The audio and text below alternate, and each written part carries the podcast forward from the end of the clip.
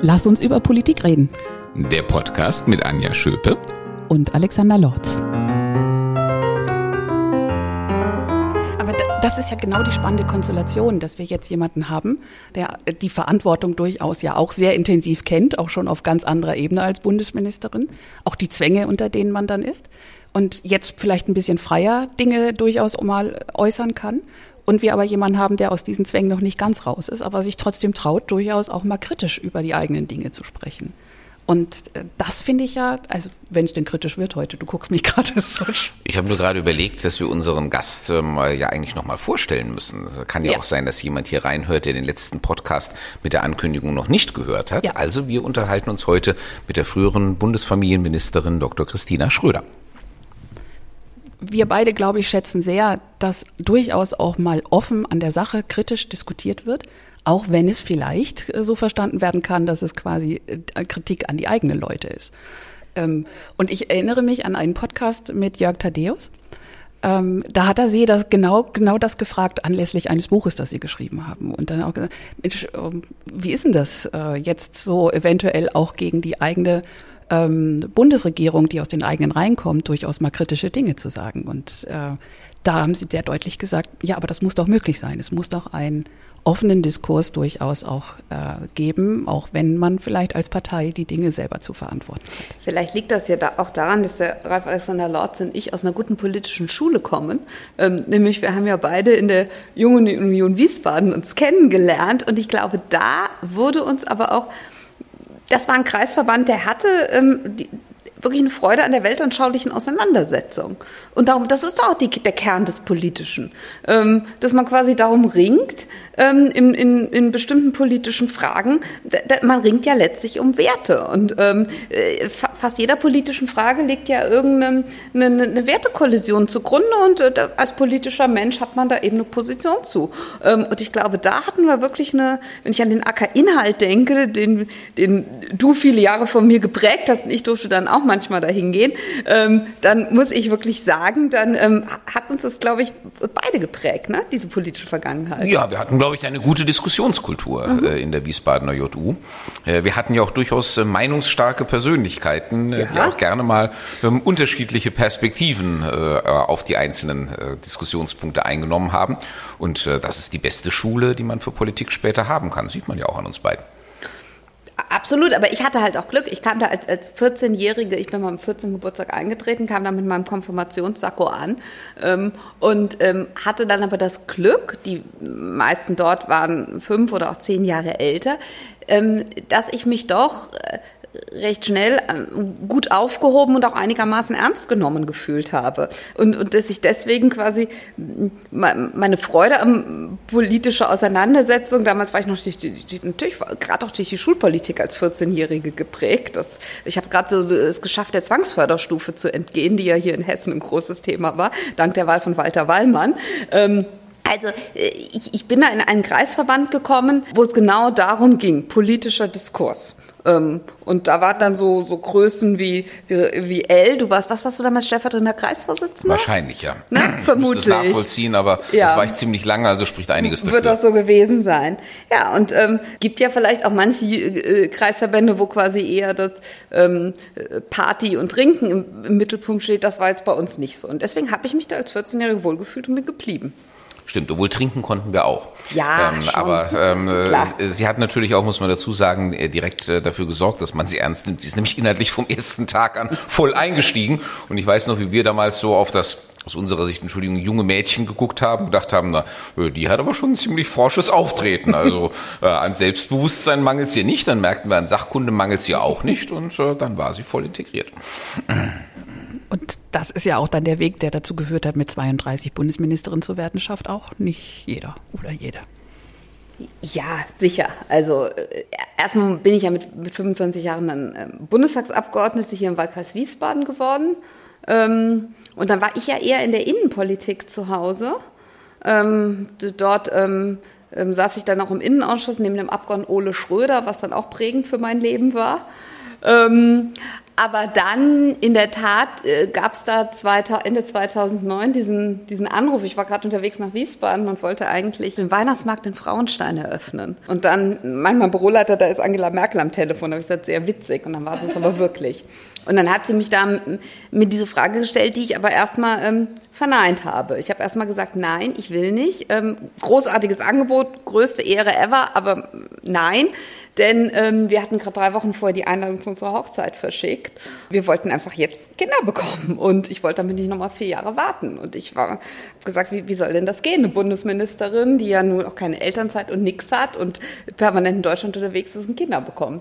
Und dann hat sie m, mich sehr stark versucht zu überzeugen, hat gesagt, dass das geht und meinen Rückhalt, wir waren damals noch per Sie, meinen Rückhalt haben Sie und ähm, mit Hildegard Müller sei es auch einigermaßen gegangen, die war Staatsministerin im, im Kanzleramt. Und dann hat sie mir eine Stunde Zeit gegeben, mich zu entscheiden. Das ist großzügig. Ja, aber das sind so die üblichen Zeitfenster für ja, diese ne? Entscheidungen. Denn es war schon ich. irgendwie durchgesickert. Es lief schon über den Ticker. Insofern musste ich mich dann auch entscheiden. Ja, cool. Ähm, ja, und ich habe ich hab so ein bisschen äh, mhm. kritisch angefangen, ähm, also das, das Thema, über das wir sprechen wollen, ja, das fängt bei der Pandemie an und äh, durchaus einer kritischen Sicht. Und damit ist es natürlich auch äh, für die CDU ein Thema der Selbstkritik. Aber äh, in Ihrer Kolumne äh, werfen Sie ja den Blick durchaus sehr viel tiefer und dann darüber hinaus. Was das, was wir hier so erlebt haben, möglicherweise in der Zukunft bedeutet und auf was wir, äh, wo wir wachsam sein sollen. Also der, das Thema der Kolumne, ähm, Einschränkung unserer Freiheit, Fragezeichen. Und äh, ist der Pandemie oder war, der, war die Pandemie erst der Anfang? Fragezeichen habe ich jetzt gesetzt. Das war keine Frage in der Kolumne. Ähm, was, also für unsere Hörer, ähm, was haben Sie oder was sehen Sie kritisch in dieser Kolumne in Bezug auf Einschränkung Freiheitsrechte? Naja, also in der Pandemie, das waren ja die, die, die, schärfsten Einschränkungen unserer Freiheitsrechte seit dem Zweiten Weltkrieg. Das ist, ist ja ganz offenkundig. Und wir sind da ja schon in einigen Punkten auch wirklich sehr, sehr weit gegangen. Also ich merke immer, viele erinnern sich gar nicht mehr so richtig. Also ähm, wir haben Menschen 15 Kilometer Leiden umgebunden. Ähm, wir haben Ausgangssperren verhängt. Wir haben wir haben Menschen alleine sterben lassen. Und zwar nicht nur in den ersten wilden Wochen, sondern das ist leider eine Praxis, die gar nicht mehr von der Politik angeordnet, aber immer noch ähm, in, in, äh, teilweise praktiziert wird. Ähm, weil es, das ist nämlich auch so eine weitere Erweiterung, dass es so, so eine Art ähm, vorauseilenden Gehorsam gibt, dass der, ähm, der die drastischsten Maßnahmen ergreift, als der verantwortungsbewussteste gilt. Ähm, und ähm, deswegen ähm, haben wir also wir, wir sind da wirklich sehr, sehr weit gegangen. Und natürlich, was für mich als Mutter von drei Kindern eben auch ein großes Thema, weil wir viele Monate lang äh, die Schulen geschlossen. Ähm, äh, hier in Hessen war die, war, war die Linie immer noch äh, darum bemüht, zu, äh, quasi einigermaßen moderat noch vorzugehen.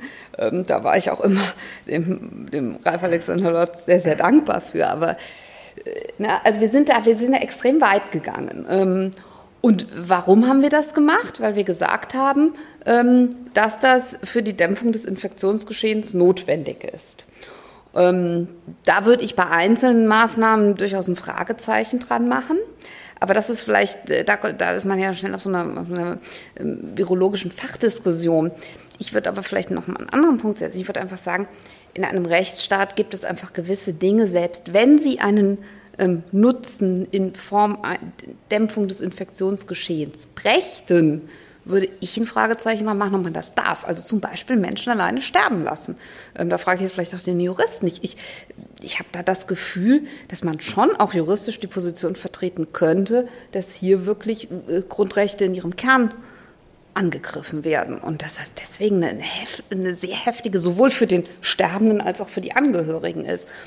Und ob es da nicht auch mildere Mittel gegeben hätte, Tests, Masken etc., die wahrscheinlich bedeutet hätten, dass das Infektionsgeschehen etwas oder die Gefahr für einen Infekt etwas höher liegt, keine Frage. Aber ob man da nicht doch sagen muss, dass es so ein harter, unmenschlicher Einschnitt, dass man es nicht darf und stattdessen ein etwas erhöhtes Infektionsgeschehen in Kauf nehmen muss so eine Abwägung oder überhaupt so ein Ringen mit der Frage, das habe ich in der Pandemie schon zeitweise ziemlich vermisst. Ja, und das ist auch etwas, glaube ich, was wir ähm, wirklich auch äh, trainieren müssen. Das sind ja Auseinandersetzungen, äh, die sind wir eigentlich in dieser Gesellschaft nicht gewöhnt gewesen, äh, weil wir mit so existenziellen Fragen niemals konfrontiert waren. Und ähm, da sieht man ja auch, ich meine, äh, das Recht und gerade die Verfassung, die Grundrechte bewähren sich natürlich in extremen Situationen. Und ich glaube, das ist das, was man aus dieser Situation auch wirklich ähm, versuchen sollte zu lernen, ähm, wie man die Abwägungsprozesse, die man in einem solchen Situation vornehmen muss, äh, noch besser gestalten kann. Ich meine, ich will vielleicht äh, zur allgemeinen Bewertung auch dazu sagen, äh, wenn man sich in anderen europäischen Ländern umschaut, waren wir ja keineswegs die härtesten. Wir waren äh, leider Gottes äh, diejenigen, die somit am längsten äh, die Schulen geschlossen haben. Das hat mir als Kultusminister extrem wehgetan ähm, aber äh, zum Beispiel Ausgangssperren. Wir hatten zwischendrin mal eine Ausgangssperre bei dieser äh, komischen 165er Inzidenzlinie.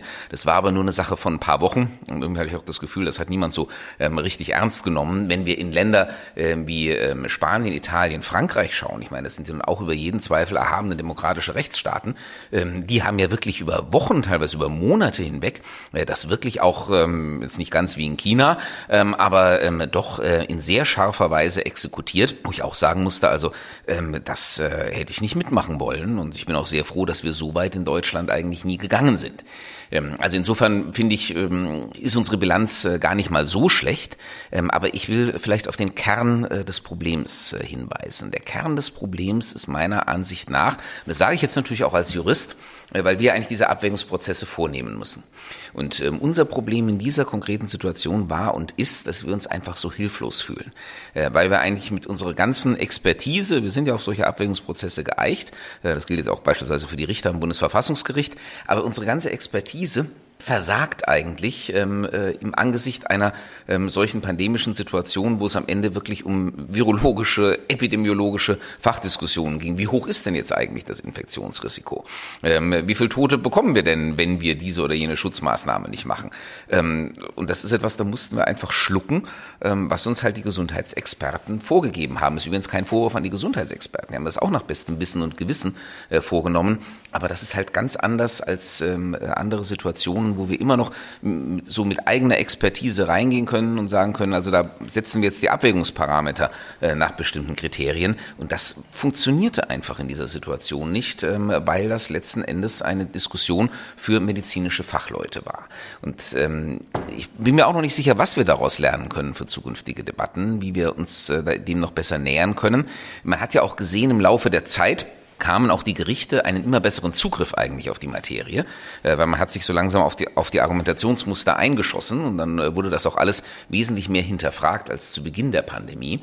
Ähm, aber ähm, ich bin schon sehr gespannt auch auf die ganzen Analysen, die jetzt sicherlich noch folgen werden, äh, wo wir uns diese ganzen Entscheidungsprozesse im Nachhinein nochmal anschauen sollten wirklich auch im Nachhinein mal ganz ehrlich und schonungslos, aber ohne dass daraus Konsequenzen resultieren für die Betroffenen, weil die haben es ja nach bestem Wissen und Gewissen gemacht. Aber wir sollten schonungslos mal diskutieren, wo haben wir auch einfach falsch gelegen, wo wäre es besser gewesen, wir hätten anders entschieden, weil daraus kann man vielleicht was für die Zukunft lernen. Und da bin ich zum Beispiel, jetzt greife ich mal dein Sterbebeispiel ähm, auf, ähm, also die Menschen, äh, die alleine gestorben sind. Äh, klar, ich meine, man hat sie im Prinzip abgeschottet wie auf den Peststationen im Mittelalter. Und vielleicht hätte man etwas mehr die Eigenverantwortung betonen können. Das habe ich sowieso lange Zeit in der Pandemie vermisst. Jetzt sind wir auf einem anderen Trip unterwegs.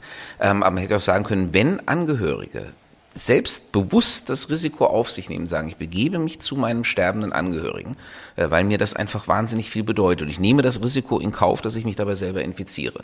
Und dann kann man die möglicherweise auch ähm, selber noch äh, zehn Tage oder was in Quarantäne stecken und sagen, ähm, dann musst du eben als Preis dafür, dass du ähm, beim Sterbeprozess dabei ist, musst du dann dich zehn Tage zu Hause einschließen, damit du, falls du dich infiziert hast, wenigstens niemand anderen anstecken kannst. Und jeder, der dich dann besuchen will, der teilt im Prinzip dasselbe Schicksal. Aber damit geben wir das, ist zwar eine fürchterlich schwierige Entscheidung, aber wir würden es in die Hand der Menschen geben. Und das ist eigentlich auch mein Verständnis von einer freiheitlichen Gesellschaft, dass wir versuchen, möglichst viel in die Entscheidungsbefugnis der Einzelnen zu geben, natürlich mit allen Schutzmaßnahmen, die die Allgemeinheit dann auch legitimerweise anordnen kann.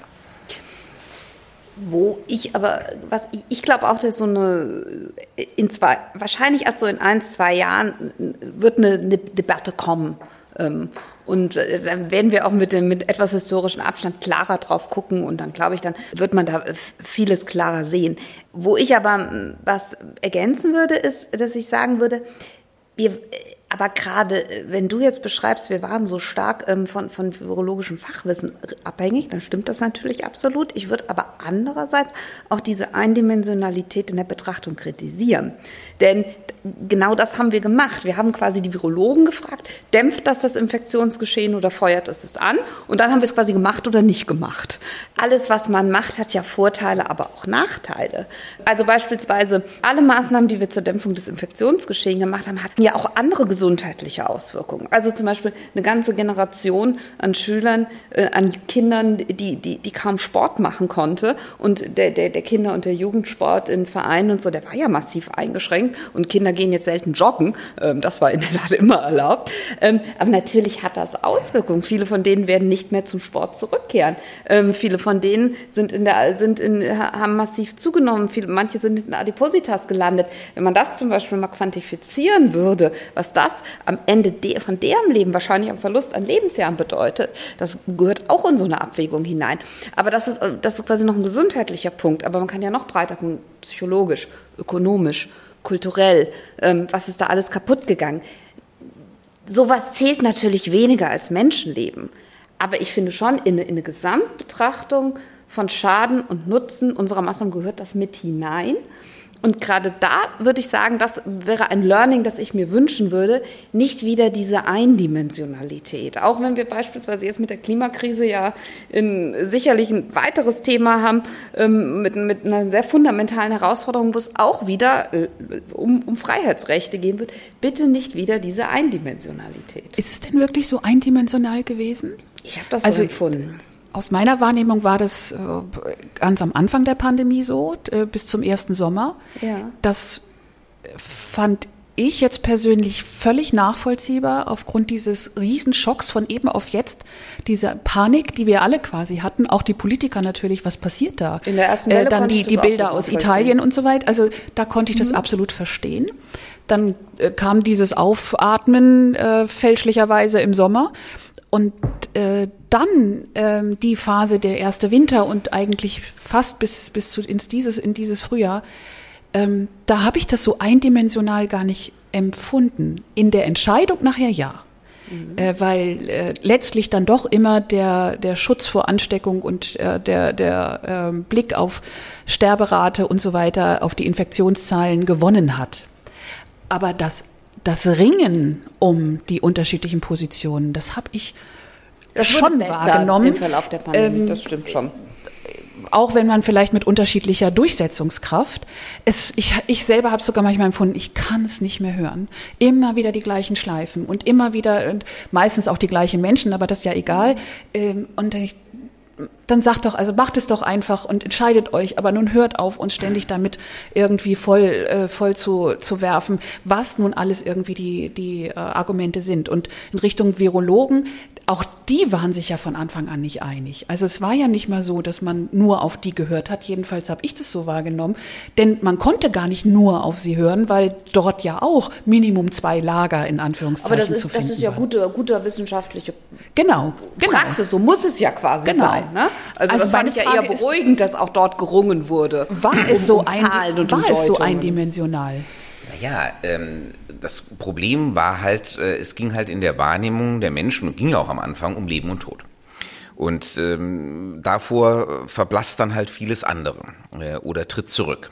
Ähm, so ist ja dann auch diese äh, Tendenz entstanden, die auch zwischenzeitlich diese Zero-Covid-Bewegung äh, getrieben hat, ähm, nach dem Motto, äh, es ist alles egal, wir müssen alles dieser einen Priorität unterordnen, äh, es geht um die Rettung von Menschenleben.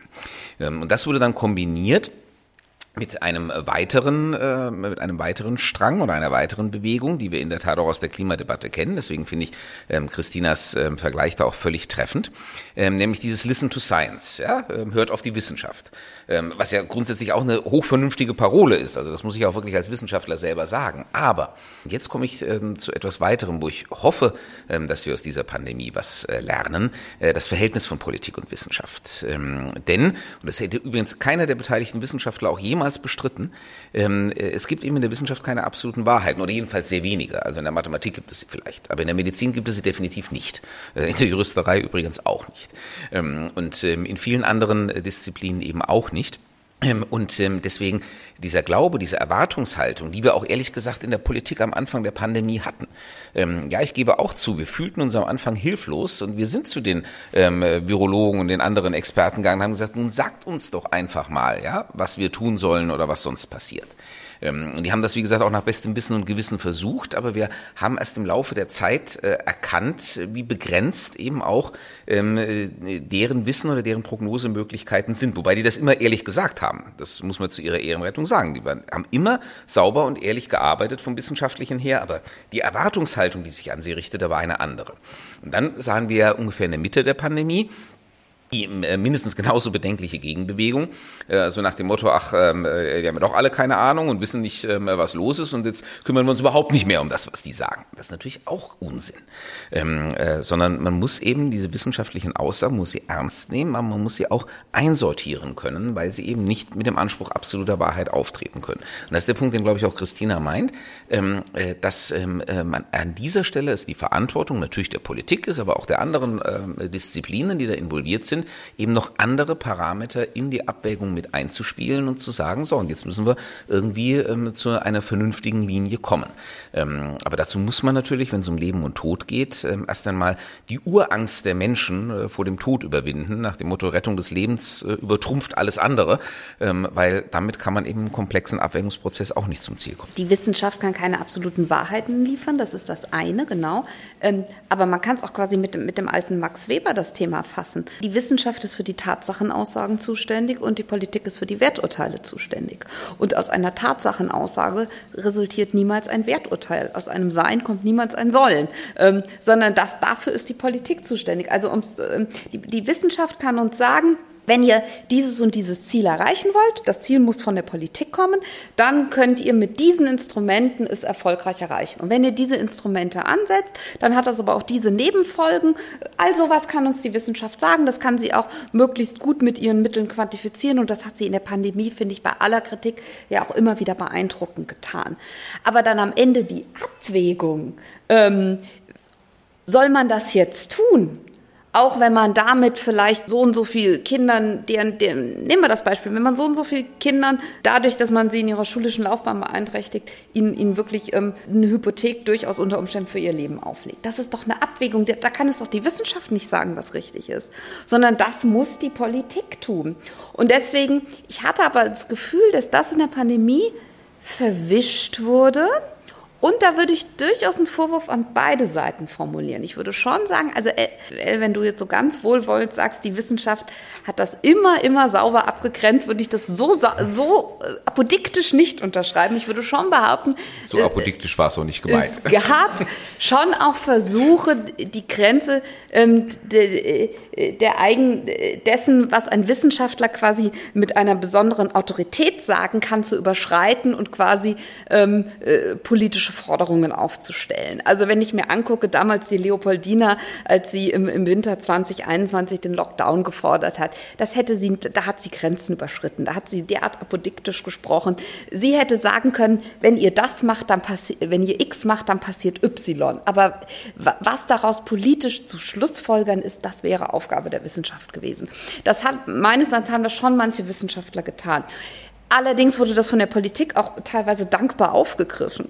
Ähm, denn damit konnte man natürlich Verantwortung loswerden. Ist doch klar, dass gerade wenn es um Leben und Tod geht, will man quasi auch, oder ist, ist es quasi auch ähm, einfacher zu sagen können, die Wissenschaft fordert es doch von uns, hört auf die Wissenschaft. Das Virus diskutiert nicht.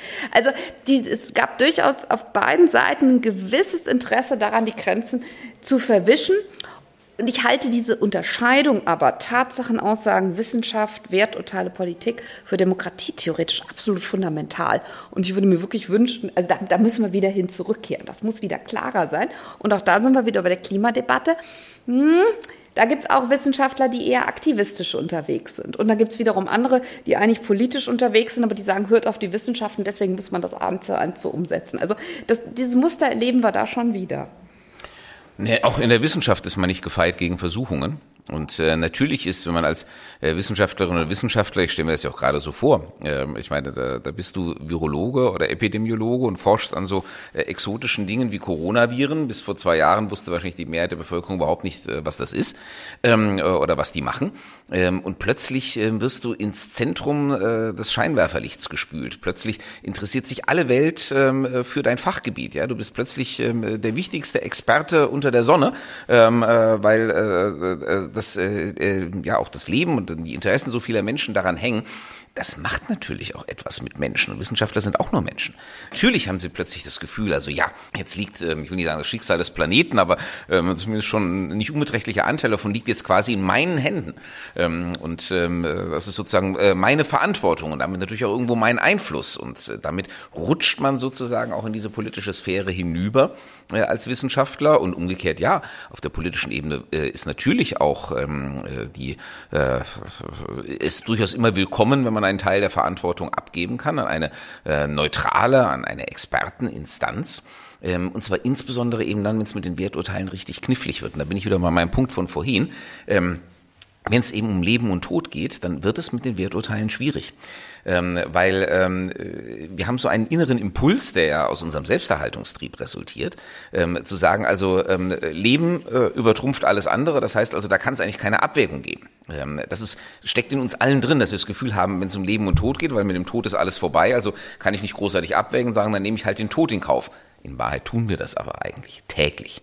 Äh, wir gehen permanent das ein, was wir Juristen als allgemeines Lebensrisiko bezeichnen.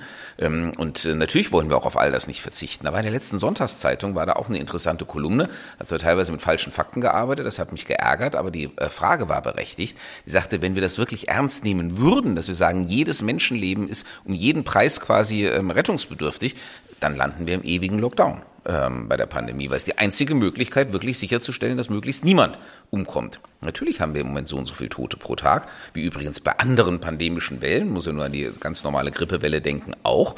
Ähm, das gehört zum allgemeinen Lebensrisiko dazu, nach unserer normalen Einschätzung, bei den Risiken, an denen wir gewöhnt sind. Wir nutzen den Straßenverkehr, ähm, noch als weiteres Beispiel, ähm, man kann auch jede industrielle Aktivität als Beispiel benutzen. Alles geht mit einem bestimmten Risiko einher. Und die Risiken, an die wir uns gewöhnt haben, die sind wir auch bereit zu akzeptieren. Aber diese Pandemie präsentierte uns mit einem neuartigen Risiko, so wurde es jedenfalls wahrgenommen. Und äh, deswegen war die Akzeptanz dafür äh, nicht da. Und jetzt übrigens sieht man, äh, jetzt haben wir uns nach zwei Jahren irgendwie auch an das Virus gewöhnt. Wir haben uns auch an die Toten gewöhnt, ähm, die das mit sich bringt. Ähm, und plötzlich ähm, wird das auch ein, ein Abwägungsprozess, wie wir ihn eigentlich mit anderen Lebensrisiken die ganze Zeit schon vornehmen, ohne uns dessen bewusst zu werden. Und ich denke, das ist die Aufgabe des Lernprozesses, uns jetzt mal diesen Prozess bewusst zu machen, zu sagen, jawohl, wir treffen diese Abwägungsentscheidungen, wir gehen bestimmte Risiken ein äh, im Leben ähm, als Gesellschaft, die sich dann für bestimmte Einzelpersonen in der Gesellschaft auch in negativer Weise verwirklichen. Anders können wir nicht leben. Ähm, und da muss man sich halt bis zum gewissen Grade ehrlich machen in der Debatte. Das ist aber nicht ganz so einfach. Ja, ja, natürlich. Also das Argument, du willst doch wohl nicht leben, ähm, gegen Leben abwägen, heißt es dann. Das ist, äh, das hat eine große moralische Wucht und da muss man dann sehr rational dagegen argumentieren. Ähm, äh, das, das, genau wie du es eben geschildert hast. Wir alle permanent, wir, also ich, ich bin letzte Woche saß ich im, bin ich von Mallorca mit dem Flieger zurückgekommen. Da habe ich diese, und da war ein Risiko von 0,00 irgendwas, dass es abstürzt, dann wären wir alle tot gewesen mit äh, allerhöchster Wahrscheinlichkeit. Wir haben diesen Tod unserer ganzen Familie in Kauf genommen, wenn nun das denkbar Schlimmste, was wir privat uns vorstellen können, weil wir diese Reise nach Mallorca gerne machen wollten.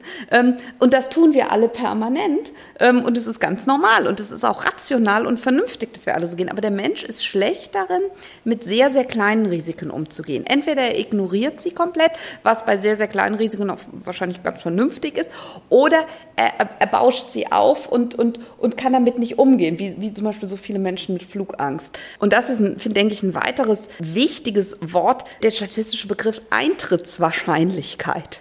Der ist natürlich fundamental wichtig, wenn wir rational damit umgehen wollen. Ich habe hm, letzte Woche mit einer Familie gesprochen, die tatsächlich ihren, ihr, ihr siebenjähriges Kind immer noch radikal isolieren. Das Kind ist gesund, ähm, und trotzdem seit zwei Jahren darf das keine Kindergeburtstage besuchen, ähm, hat kaum Kontakt zu Freunden. Und die sagen mir, ja, aber wenn das, es können ja auch bei einem gesunden Kind sein, dass es stirbt, äh, dass es einen schweren Verlauf hat, sogar stirbt.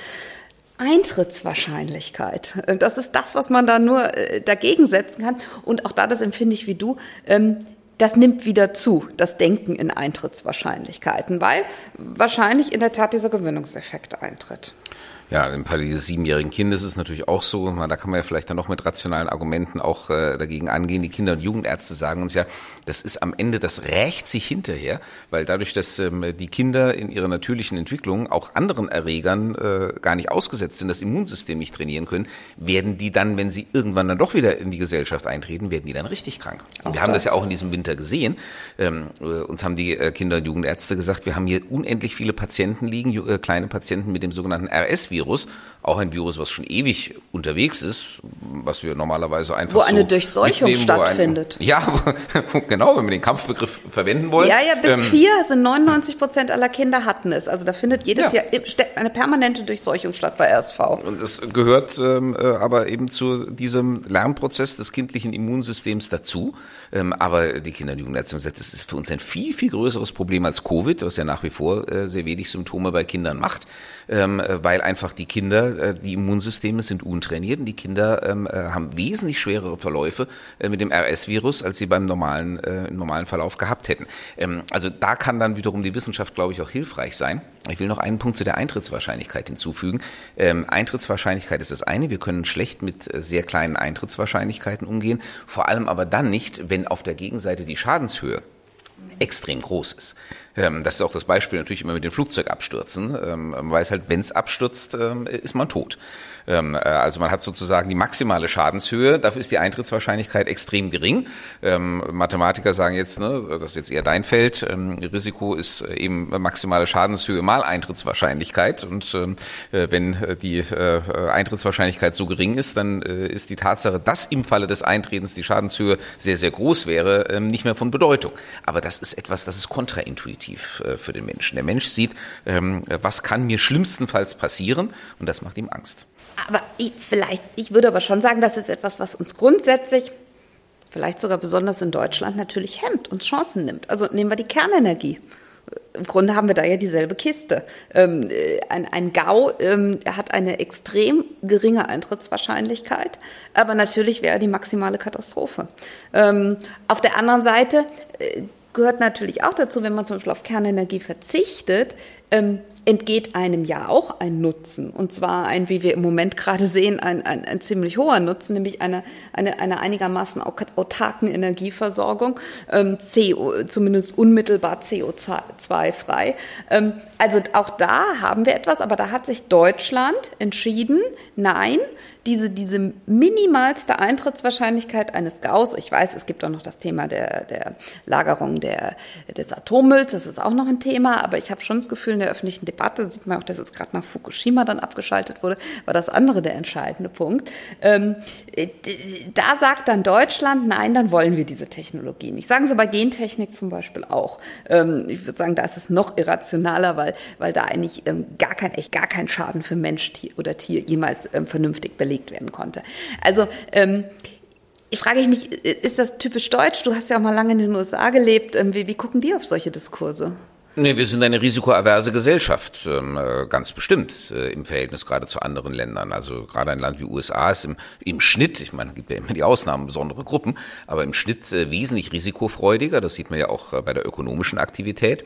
Ähm, die Bereitschaft beispielsweise unternehmerische Risiken einzugehen ist eben in anderen Ländern auch deutlich höher im Durchschnitt der Bevölkerung ähm, als in Deutschland. Und man sieht es ja auch zum Beispiel an der Geschichte mit den Impfungen, dass auch hier andere Länder da relativ draufgängerisch ähm, auf diese Impfstoffe gegangen sind. Ich meine, wir haben das israelische Beispiel. Ähm, äh, Israel finde ich ist deswegen ein sehr gutes Beispiel, weil das eine Gesellschaft ist, äh, die ja in einem permanenten Ausnahmezustand lebt ja. ähm, und äh, deswegen natürlich einen ganz anderen Umgang mit Risiken, mit Lebensrisiken äh, praktiziert, ähm, als wir das eben in unserer sicherheitsbetonten Gesellschaft kennen. Und deswegen hat es mich auch nie gewundert, ähm, dass äh, die Israelis beispielsweise ähm, als erste auf diese Impfungen äh, draufgesprungen sind und gesagt haben, klar, nehmen nehmen wir das. Ähm, äh, das ist auf jeden Fall mal besser ähm, als die Krankheit ähm, und dass das vielleicht auch mit einem gewissen Risiko äh, einhergeht. Ja, so what ist auf jeden Fall geringer. Während wir in Deutschland immer sagen, vor allem bei einem neuen Risiko, also Moment, das müssen wir uns jetzt alles mal in aller Ruhe anschauen und möglichst analysieren und solange wir da keine wirklich validen Erkenntnisse haben, äh, fangen wir die Diskussion darüber erst gar nicht an. Und das Ergebnis kann man besichtigen. Ich würde Richtung Lernprozess äh, aus diesen Erfahrungen äh, für uns als Gesellschaft, aber auch als äh, Politik gern noch einen Aspekt äh, betrachten, der, glaube ich, auch in Ihrer Kolumne angeklungen ist. Also dass die Tatsache, dass das Einschränken von, Grundheits, von Grundrechten eingeübt ist, die Ächtung von Zweiflern eingeübt ist. So verstehe ich auch einen Aspekt Ihres Textes. Das ist die Gefahr. Ähm, dass das einfach quasi als, oh, so geht's, wir müssen nur Angst machen, gezogen wird. Ähm, verstehe ich Sie da richtig? Ja, diese, also ich würde schon sagen, die Instrumente liegen jetzt auf dem Tisch. Ähm, ich hätte vor zweieinhalb Jahren nicht für möglich gehalten, dass die in Deutschland so eingesetzt werden. Ich, ich habe ja vorhin gesagt, ich komme aus der Innenpolitik. Da habe ich immer wieder erlebt, dass Dinge, die wir als ordentliche CDU-Innenpolitiker für, für extrem wichtig hielten, zum Beispiel für die Terrorbekämpfung, ähm, dass die uns vom, von den Gerichten bis zum Bundesverfassungsgericht aus der Hand geschlagen wurden, ähm, weil man gesagt hat, hier werden äh, Grundrechte eingeschränkt und dann müsst ihr so sauber und präzise zeigen, dass es eben geeignet, erforderlich und angemessen ist, ähm, dass ich immer gesagt habe, Grundrechte, das, das sind so hohe Hürden daran zu kommen, ähm, da, da geht in Deutschland wenig. Das, das, hätte ich vor zweieinhalb Jahren gesagt. Und jetzt würde ich schon sagen, da liegen jetzt Instrumente auf dem Tisch, die ich mir nicht hätte träumen lassen bei einer hohen Zustimmung der Bevölkerung, immer 70, 80 Prozent. Auch jetzt, glaube ich, gibt es immer noch eine Mehrheit, die sagt, das ist falsch, dass wir jetzt wieder diesen Weg der Eigenverantwortung gehen. Ich glaube, die bröckelt langsam, aber es waren ja viele sehr kritisch, die, die, die, diesen Öffnungsschritt, den wir jetzt gemacht haben. Die Gerichte haben weitgehend ihre, ihre Zustimmung erteilt. Und da frage ich mich schon, ich, gerade weil ich diese Parallelen zu der Klimaschutzdebatte sehe, wie geht das jetzt weiter? Ähm, ja, und da mache ich mir schon Sorgen. Ich, ich, was das Thema Klimaschutz angeht, muss etwas passieren. Ähm, aber ich, ich, ich mache mir unter, unter zwei Bedingungen Sorgen. Wenn wir zum einen in Deutschland ähm, daran festhalten, dass die Einsparungen von CO2, dass die national geschehen, ähm, müssen. Und das ist in Deutschland im Moment, äh, sehe ich keine echte Bewegung dahin, dass wir sagen, ähm, wir, wir verlagern alles auf den europäischen Emissionshandel, weiten den auch aus auf die unterschiedlichen ähm, Sparten, äh, versuchen ihn weltweit zu etablieren. Das sehe ich im Moment nicht, sondern immer noch sagen wir quasi, wir wollen das national hinbekommen, wir wollen die Einsparungen auch ähm, bei uns im Lande hinbekommen. Und wenn es dann auch so sein wird, dass es keine Breakthrough-Technologie in den nächsten Jahren geben wird, die uns quasi ermöglicht, substanziell CO2 einzusparen oder zu verwerten oder irgendwie unschädlich zu machen, da gibt es ja verschiedene Ansätze. Wenn das beides ist, dann dann fürchte ich, dass wir unsere Einsparziele dann nur erreichen können, wenn wir massiv in Freiheitsrechte eingreifen. Und da geht es ja wirklich um die Frage, wie wir leben, wie wir wohnen, wie wir arbeiten, was wir essen ähm, wie wir uns fortbewegen, wie wir reisen. Also da geht es wirklich um unser aller Privatestes. Ähm, und da äh, sage ich, ich sage nicht, dass ich da nicht zu Einschränkungen bereit bin. Aber ich sage, wenn ich mir quasi das jetzt von der Folie der Diskussion in der Pandemie angucke, habe ich da Sorge, dass das schnell sehr, sehr autoritär werden wird. Also, aber heißt das, wenn das als Option, wenn jetzt ähm, die, der technologische Durchbruch nicht kommt und äh, von diesem nationalen Gedanken nicht losgelassen wird, wenn das als dritte Option wirklich in, in Erwägung gezogen wird, heißt das dann, wir müssen Sorge haben, dass bei unseren äh, mächtigen Politikern, den Entscheidungsträgern jetzt die Hemmungen gefallen sind? ich, ich würde den überhaupt, äh, das wäre wär ein Wording, das würde ich komplett zurückweisen. Das habe ich öfter mal so in der Debatte gehört. Die, die finden das jetzt geil, unsere Grundrechte einzuschränken. Eben so gesagt, Machtrausch jetzt. Das halte ich alles für kompletten Quatsch. Ähm, sondern äh, da, da ist ein Ringen da. Ich würde schon auch sagen, vielleicht ging, ging es dann auch im weiteren Verlauf der Pandemie um die Verteidigung auch vom, von einem einmal eingeschrittenen Kurs, ähm, das würde ich schon auch behaupten, aber dass da irgendjemand es toll fand, Grundrechte einzuschränken, das würde ich überhaupt nicht so sehen. Und wo besteht dann die Gefahr, wenn, wenn eigentlich das, äh, das Nichtantasten der Grundrechte nicht sich äh, nicht verändert hat, wenn die Hürde quasi rein psychologisch oder wie auch immer nicht, nicht jetzt niedriger gehängt ist? Die Gefahr besteht in einer allgemeinen gesellschaftlichen Hysterie. Äh, und da kann die Pandemie auch sehr lehrreich sein. Ähm, das Schöne an der Demokratie ist ja, das muss man jetzt wirklich auch an dieser Stelle mal betonen, weil das mit dem Machtrausch, ähm, das erleben wir ja gerade, äh, in nichtdemokratischen Systemen kann das durchaus äh, ein maßgebliche Triebfeder sein. Ähm, in der Demokratie funktioniert das deswegen nicht, weil man eben von der Zustimmung äh, der Wählerinnen und Wähler abhängig ist. Dieses Kernelement der Demokratie ist zugleich auch ein Korrektiv, weil es dafür sorgt, dass man als Politiker, Politikerin denkt, ich muss, will, dass meine Wählerinnen und Wähler sich wohlfühlen. Und normalerweise fühlen sich die Wählerinnen und Wähler wohl, wenn sie machen können, was sie wollen wenn sie reisen können, wenn sie ähm, äh, nach Belieben irgendwo hinfahren können, wenn sie essen können, was sie wollen. Also all das kann man so durchdeklinieren.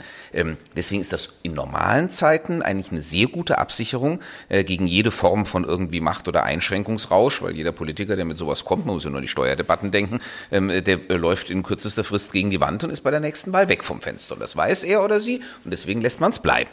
Ähm, aber in extremen Ausnahmesituationen funktioniert dieser Mechanismus nicht mehr. Ähm, wenn wir ähm, einen Zustand der Gesellschaft gesellschaftlichen Hysterie erreichen, indem äh, die Mehrheit der Gesellschaft ähm, äh, im Prinzip nach äh, Einschränkungen ruft, und zwar möglichst massiven, ähm, weil sie eben vor irgendetwas Angst haben und weil sie das Gefühl haben, das kann man nur mit ganz massiven Einschränkungen ähm, äh, bekämpfen, dann gehen natürlich auch demokratische oder gerade demokratische Politikerinnen und Politiker hin äh, und führen das durch, weil sie damit ja auch den Willen der Mehrheit umsetzen. Ähm, und so kann ein äh, im Extremfall ein sich selbst verstärkender Mechanismus entstehen. Und äh, das ist das, was wir aus der Pandemiedebatte auch lernen können, ähm, weil ähm, wir dort Phasen hatten, zum Glück eben nur Phasen, und die sind jetzt auch vorbei, aber wir hatten Phasen, äh, wo man wirklich das Gefühl hatte, also die überbieten sich gegenseitig und derjenige, der die allerhärtesten Maßnahmen, ne, bis hin eben zu Zero Covid fordert, das ist derjenige, der den meisten Beifall und die meiste Unterstützung bekommt. Oder wenn Sie fragen, wie wird das sein? Man muss einfach sagen, wenn wir diese Ziele haben und sie aber national erreichen müssen, es nicht die Breakthrough-Technologie gibt, dann wird die Frage sein, wie können wir das hinbekommen? Das Bundesverfassungsgericht hat ja den, den entscheidenden Schlüsselbegriff in seinem Urteil genannt, CO2-relevanter Freiheitsgebrauch. Den gibt es jetzt. Also das finde ich schon mal faszinierend. Es gibt einen Freiheitsgebrauch, der ist nicht CO2-relevant und einen, der ist CO2-relevant. Und dieser CO2-relevante Freiheitsgebrauch, mit Sicherheit wird die Debatte erstmal dahin gehen, machen wir den so massiv teuer, dass wir darüber diesen CO2-relevanten Freiheitsgebrauch, eben Reisen, Fleisch essen, in Einfamilienhäusern wohnen, Autofahren, nicht? Das ist ja alles CO2-relevanter Freiheitsgebrauch. Ähm, machen wir den so teuer, dass wir darüber unsere Ziele erreichen. Aber dann wird völlig zu Recht, wird dann das Argument kommen, dass das doch auch massiv ungerecht ist. Denn dann müsste man es ja nochmal wesentlich teurer machen als heute, sodass dann wirklich nur eine, eine kleine, absolut privilegierte Schicht sich diese Dinge noch leisten kann. Also das kann ich komplett nachvollziehen, dass man da irgendwann sagen wird, nein, so, so kann es schon mal gar nicht gehen.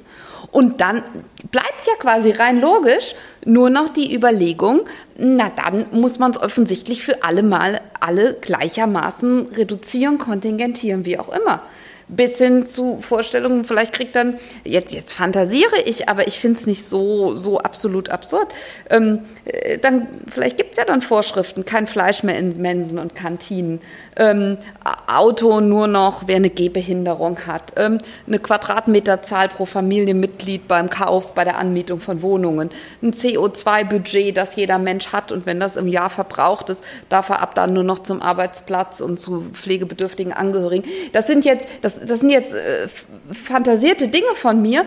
Und trotzdem äh, äh, frage ich mich, wenn wir, wie gesagt, an dem nationalen Ziel festhalten und es keine Breakthrough-Technologie geben wird und wir es nicht über reine Verteuerung machen, wie es dann sonst gehen soll. Und ich stelle mir gerade in Kombination mit dem Gedanken äh, Hysterie einer Gesellschaft vor, es ist ja der Schlüssel schlechthin. Man muss ja nur dann die Angst und Hysterie anfeuern, wenn man gleichzeitig äh, diesen Weg dann äh, überzeugt oder durchsetzen möchte.